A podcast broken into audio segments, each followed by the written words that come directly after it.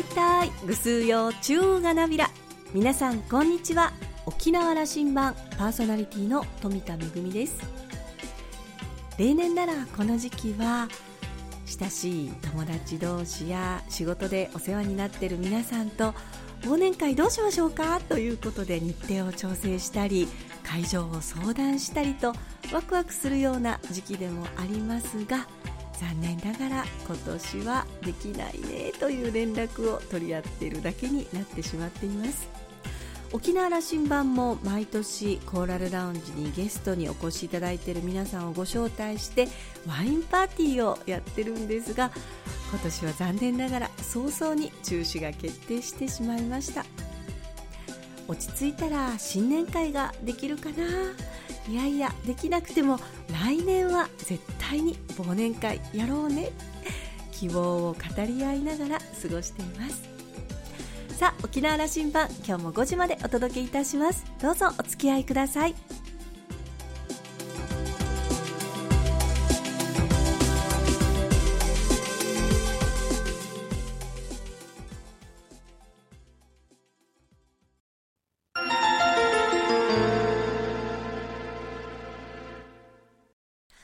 那覇空港のどこかにあると噂のコーラルラウンジ。今週は琉球銀行頭取の川上康さんとラウンジ常連客で沖縄大学地域研究所特別研究員の島田克也さんのおしゃべりです。川上さんは1961年生まれ那覇市のご出身です。東北大学経済学部を卒業後1985年に琉球銀行へ入行。小座支店長、営業統括部長、取締役総合企画部長兼関連事業室長などを歴任。常務取締役を経て2017年に頭取に就任しました。今回はコロナ禍に直面した沖縄で琉球銀行がどう考え、どう動いたのかというお話です。なお、このインタビューは10月23日に収録したものです。それではどうぞ。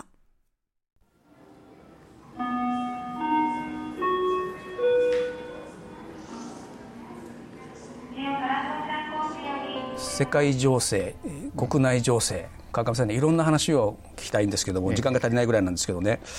あの菅政権になって、地銀の再編だというキーワードも出てきたんですけどね、ね、これは沖縄ではどうなんですか、ね、沖縄でどうかっていうのはあるんで、まあ、大前提として何でこんなことが出てきたのかということから整理しないといけないんですけれども、はい、一つはねやっぱり日本の人口減少というのが一番背景にあるんですよ。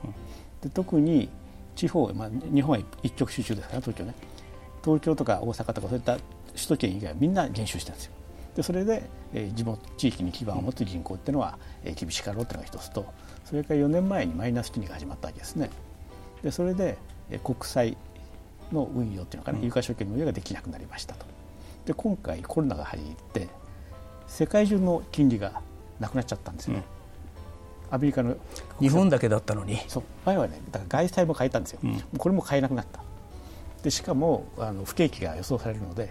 まあ、あの人口的に言うと余震コストって言うんですけどね、うん、まあ、倒産とかそれに対する引き当て金みたいなのが増えるわけです。ねそうするとますます銀行厳しかろうって背景で、まあ、これ出てるわけですよね、こういった話が。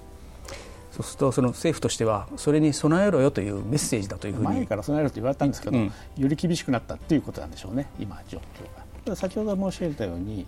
あの前提条件として人口が減少しているというのが一つの一番大きな背景だったわけです、で沖縄までそれはね実は増えているという状況があるので、そこが決定的に違うところなんですね。そういう意味であの沖縄は他付近よりは環境は、うん、まあ、そういう意味で非常にいいというのは間違いないです、うんあのそれが沖縄経済という話に入っていこうと思うんですけども、ね、最近こう銀行員とバンカーという言葉は、ええ、銀行員の皆さんの中でバンカーと使われるんですか？お互いの中で。銀行員って言いますけど、ね、日本人ですから、ね、ドラマ バンカーブームのように、ね、僕は思いましてね。半沢ブーム、半沢のあの半沢直樹のあのドラマは、うん、あの視聴率はこの時代においては驚異的でしてね。ね。面白かったですね私見ました見ましたか、ええであの流銀にもああいう銀行員はいますか？あどうなんでしょうね。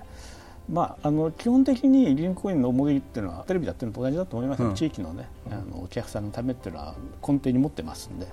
あ、やっぱりそれを、ね、引き立てるためにあの悪い人にも登場しなきゃいけないんでね。うんうんあんなに悪いやって世の中にいないと思いますけど、ね、でしょうね。ああんなにいい人もいないかもしれないけどあんな人でもやっぱドラドラマとしては面白くて、これ学生たちにとっても若い人たちにとっても銀行員に対するその関心が高まったんですよ、うん、銀行ってこういう仕事なんだと。いやだ例えばね今回コロナショックがあったじゃないですか、それでやはりお客様の資金繰りって非常に厳しかったんですよ、特に飲食業とかね。でそれで4月5月のお客様からの例えば融資のお申し込みって、うん、で1年分くらいのお申し込みがねその2つからバッと来たんですね、うん、それで、まあ、あの我々もあの毎日残業してましたし土日もねゴールデンウィークも出勤したんですみんな、うん、それくらいやらないともうあの、うん、こなせないくらいの状態だった地域経済をどう持たせるかということに一生懸命やった、ね、あのお客さん自身が資金繰り苦しんでるわけですから、やはりそれをねえー、助けるという意味ではやっぱり我々が融資をつけるとか条件変更してね、貸し出し条件を変えるとかそういったことをやってあげないといけないわけですね30年前の金融危機の時はね、えー、あの銀行というのは雨が降ったら傘を貸してくれるかと思ったらその傘を取り上げに来たと。いやまあそれは、ね、いう言い方をされた時代があってね。いやいや私も聞いてますけれどもそんなにひどいことはしてないと思いますけどね、これもまだマスコミが面白く言ったというふうに見えるんですね。それから例えば今回の,、あのショックの時も我々3月に何したかというとやっぱ3月くらいからもかなりやばいぞと話になってきたわけですよね。でそれで最初、まあ、あのいろんな銀行の考え方があるんですけど私どもとしてはまず一旦貸し出しの返済を止めようと思ったんですね。うん、例えば怪我した時に止血ってするじゃないですか輸血する前にやっぱり止血だよねと。うん、でやはり新しいご融資っていうのはやっぱ交渉協会の保証とかも含めてですね時間かかるんですよ。うん。でただ止めるのは返済止めるのは我々銀行自分の銀行だけの判断なんですぐできるんですね、うん、まず一旦止めようということで全支店回してですねおじさんのところで永久毀損とかに行って、えー、返済を止める準備ができてどうしますかということでこっちから提案してもらったんですよ、うん、あの返済を猶予する待つということを銀行側から言いに行く。このことをなさったあの春は、まあ、春は3月はずっとそればっかりやってですね。でその時まあお申し込みしたらとりあえず受け付けます。でもこれ時間かかるんで、ということで、えー、まずは返済の止めること。それから、うん、えー、次に貸し出すこと、まあ、こういった順番で我々対応したんですね、うん、で聞いてるとこういった順番の銀行ってあんまりなかったみたいですね、うん、そうでしたか。沖縄経済が日本で一番ダメージを受けてると思うんですよ、やはりあの観光人の移動がなくなったので一番影響を受けるのは観光業で、沖縄の経済2割くらいねそういった観光業に成り立ってるんで、日本のどこよりもダメージを受けている観光産業リーディング産業だともうあの自他ともに認めてたわけですからね。そ,、ええ、そこがこれだけの痛みを負っている、うん、ですから一番日本で一番頑張ってる銀行は沖縄銀行と。と。いうことになったんじゃないですか結果的に、なるほど、うん、あの沖縄経済の話、えまあ、すごい入ってきましたけども今年の初め頃ですとね、あの川上さんのメディアのインタビューにおいても、まあ、コロナの文字は一つも出てきませんよやっぱり。そ,、ね、それはみんなそうだったわけで、えあのそれから中期経営計画、これ出されてあの2020年のスタート、はい、この中にもそのコロナということはやっぱまあまだ入ってない状況ではありますよね。ね。え、これだけこう半年で大きく変わってしまったという状況、うん、どんな今、ね、世の中の見方があります？か我々のまあ中期計画を走って、まあ、4月から走ってますけれど、うん、実はこの計画はこの計画3年間の計画なんですが、うん、この3年間は景気悪くなるという計画なんですよ。うん、あのまあ、コロナが来ると我々は想定はしてませんでしたけれども実はこの計画を作っている時点からですねやはり沖縄の景気の過熱感というのは相当懸念してたんですね。やっぱ土地も上がるしそれから建築コストも上がる。で実際にその観光についてもですね、夏くらいから韓国からの観光客が入ってこなくなったと。でこれは長長引きそうだと。一方ではホテルがどんどん計画されたりですね、うん、これは供給過剰になるぞと、うん、こういった背景を踏まえるとですねなかなかの景気がですねまた今までの成長が続くことは難しいだろうと想定してたんで、うん、それで計画自体はこの3年間不景気という前提での計画をしてたんです、ところが我々の想定以上だったというのが事実はあるんですけど、まあ、その想定で良かったという部分はあるわけですな。すね、あのいやそれは思い出してきた。あの去年の今頃も経済界ではまあ、県内の銀行がと言いましょう、琉球銀行を筆頭にその資金供給が少しずつ絞られ始めているなと。つまりそういう状況というふうに見ておられるんだなというふうなことにはなっていましたね確かに。そうですね、えー、うん、バブルという言い方もありましたからね、ね、去年までは。例えばあの投資案件とかすぐと適面なんですね、うん、例えば、えー、アパートを建てようと思うお客様いらしたらですねアパートっていうのは家賃収入とそれからアパートを建てる投資土地買って建物を建てる。これを利回りで計算するわけですよね。やっぱ土地代が上がる。それから、えー、建築コストが上がるとやっぱ利回り落ちてくるわけですよ、そうするとなかなかこれ事業的な採算が厳しいわけですね、でそういったこともあって実はもう昨年度の段階くらいからですねアパートのお申し込みというのは徐々に減ってくるていたんですね、減っていくしそれはもうそういう状況に銀行としてもあのそうですね。やっぱ我々もそういうリードしたというところもあるんですよね。リードというか我々もあの貸した資金をあの返していただかなければなりませんし、うん、それから投資したお客様にですね確実に事業してもらわないといけないわけです。ですから仮に申し込みいらしてもですねその事業内容を我々が精査する中で、うん、この投資利回りだとちょっと危ないんじゃないですかと。何かあってこの棚子が抜けたりしてですね稼働率が落ちたら事業に成り立ちませんよと。こういったご相談もいろいろお話ししながら、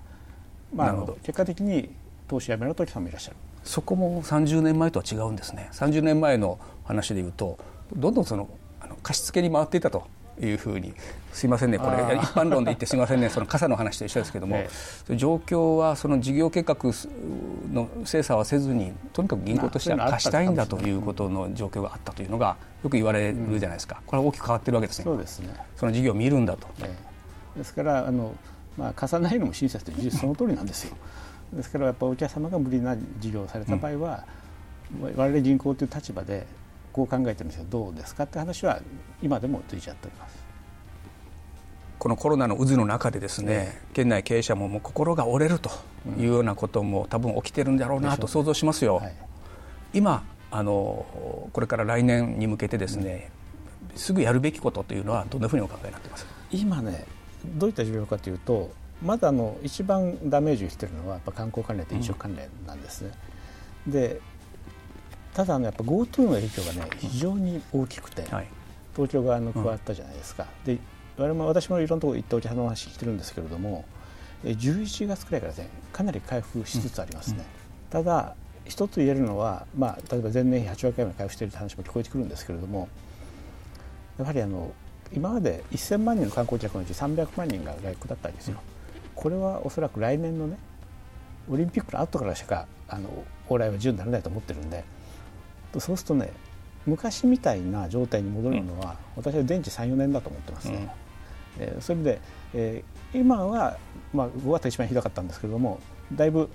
先が明るい状況が見えて、うん、見えつつあるというのでこの GoTo のですね、うん、今後の引っ張り方が一番重要です。うん、あとはやはりあの感染の、ね、再拡大みたいなのがあってですね、もうあの沖縄に来てくれるなみたいなね、のが発信されるのが一番困るので、やっぱその辺の、ね、感染リスクを抑えながらいかに、ね、沖縄に来てもらうかこういった、えー、状況をね、うん、えー、県それから国、うん、まあ、それからと民間がね。協力しながら。あの作っていくことが重要だと思いますね。だけ全体でどういうふうにその実態をつかみ共有できるかというところはこれ大事なことになってくるということですよね。ですからあのタコっていうのかしら、うん、あの空港での検出センターもありますけども、うん、ああいったのもですねもう少し充実しながらですね安心して沖縄に来てもらえるような環境っていうのはやっぱりどんどん作っていくしかないんでしょうね。金融機関としては、やはり我々の資金繰りが一番あのお手伝いできるところなので、はい、えー、当然日頃の資金繰りのご融資もいたしますしあとやはりあの事業計画自体をね企業さんが見直す必要があるわけですね、うん、でそういった中で事業計画の作るっていう策定自体がですねやっぱり苦手なお客さんもいらっしゃるんですよ、うん、そういうところに対しては我々が一緒に入っていきながら一緒に作っていく作業を進めたりですね。それから中には例えばえー、もう事業分野一分野をね売却するとかそれから息子に代に引き継ぐとか事業承継とか M&A とかいうのもありますんでそういったお手伝い、うん、これも非常に今実は増えてるんですよ、うん、それにやったり。あと、まあ、あのビジネスマッチングでしか我々できないんですけど例えばあの販路拡大の応援であるとかですね。それから業務効率化のえー、悩みがあればそういった、えー、我々が提携している業者さんを連れてきてね、うん、その解決だったりとかさまざ、まな話がありますね。あともう一つはやはりあの資本を既存しているお客様がいらっしゃるので、やっぱり資本性の、ね、資金融資とかね株とか出資とかそういったのが今必要になるだろうと想定してるんです、まあ、銀行としてもそういった、えー、資本性の資金の準備はもうすでに終わってまして、今あのお客様と相談しながら必要があれば出す準備をするというところしてますね。今もう社内の規定的にはもうできていまして、まあ、ただね、今、半年くらいの資金繰りは皆さん準備できてるんで、うん、もしこれが今後もっとひどくなるようであればそういった融資対応、うん、出資対応というのも必要になっています、まあ、それも含めてあの、まあ、あの琉球ファンドというね、うん、あの新しい琉球銀行が、まあ、呼びかけて作ったファンドも作りましたので、まあ、そういった琉球ファンドとも連携しながら、えー、資本性をやってまあ応援していくということは十分できると思ってますね。地域としてのインフラになる可能性があるというふうなことを発言なさっておられましたけど、ね、100億規模のファンドにまでしていこうじゃないかという話も今ね、57億集まったって聞いてます。うん、で、えー、まあ当初の100億はちょっと届かなかったんですけれども、うん、まあ、とりあえずはこれでスタートして、まあ、あの事業自体がですねこれ投資期間は大体10年くらい投資するんですけれども、うん、まあ、おそらく2、3年くらいでそれでも使い切ると思うんですよ。それの前くらいでまた、えー、そういったニーズがあれば第2号ファンドの募集とか3号ファンドの募集とかこういったことが十分考えられますね。なるほど。台湾との提携も一つそうですね。あの結ばれましたね。カードっていうね、うん、あの台湾の Suica みたいなカード会社と提携して、はいはい、日本全国側の方の開拓には準備をしていましてね、うん、えー、だから台湾の方別に沖縄だけにいらっしゃるんじゃないので、うん、北海道だって行くしディズニーランドだって行くしそういったところでえー、その台湾のカードが使えるような環境を琉球銀行が作ろうと。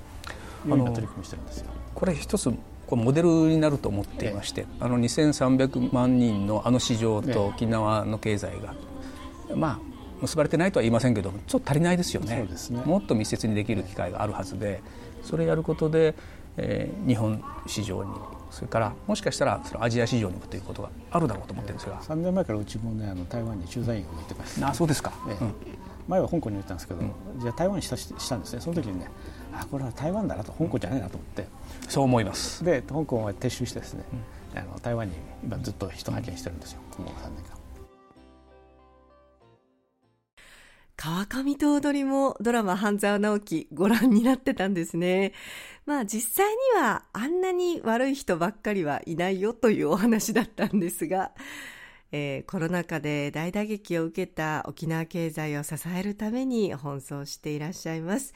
また一方で、えー、台湾のカードを日本全国で使える仕組みを琉球銀行が作るという、えー、日本とアジアの架け橋になるという沖縄独自の取り組みもしてらっしゃるというお話でした。地域に寄り添い、そして世界とつながる沖縄のバンコク診療バンカーたちにこれからも期待したいと思います。島田さんはお話を終えて、どうしてもお堅いイメージのある銀行ですが、川上頭取と話していると、琉球銀行が大転換していることを実感するインタビューとなりました。というコメントでした。今週のコーラルラウンジは琉球銀行頭取の川上康さんとラウンジ常連客で沖縄大学地域研究所特別研究員の島田克也さんのおしゃべりでした。お二人のお話はまだまだ続きます来週も川上頭取にはご登場いただきますのでどうぞお聞き逃しなく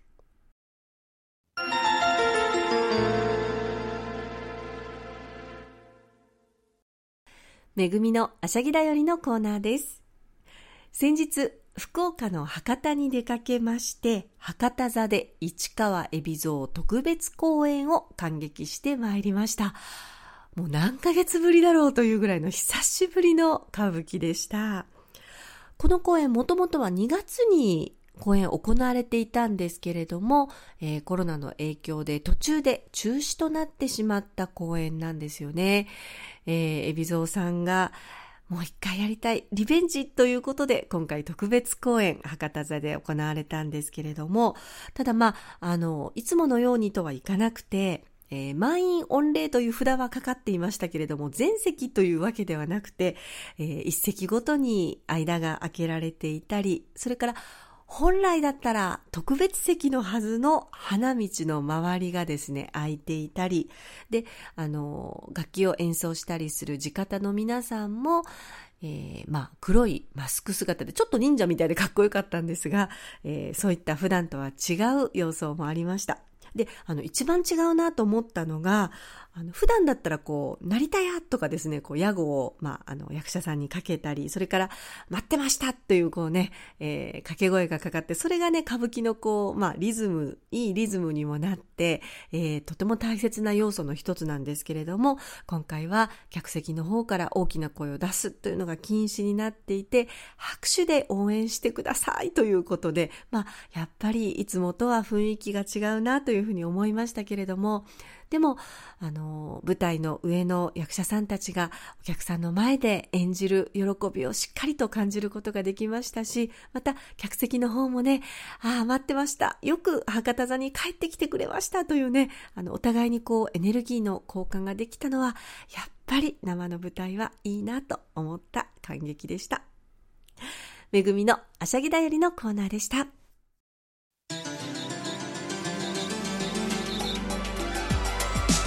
ラジオ沖縄ではラジコでの配信を行っています。スマートフォンやパソコンでのリアルタイム聴取のほか1週間の振り返り聴取も可能です。さらに沖縄羅針盤の過去の放送音源はポッドキャストでも配信しています。こちらはラジオ沖縄のホームページからアクセスしていつでもお楽しみいただけます。また沖縄羅針盤のホームページでは番組情報の発信のほか私富田恵とコーラルラウンジ常連客の島田克也さんのフェイスブックへもリンクしております。ぜひこちらもお時間のある時にチェックしてみてください。沖縄羅針盤今週も最後までお付き合いいただきまして一平二平デービル。そろそろお別れのお時間です。パーソナリティは富田恵でした。それではまた来週。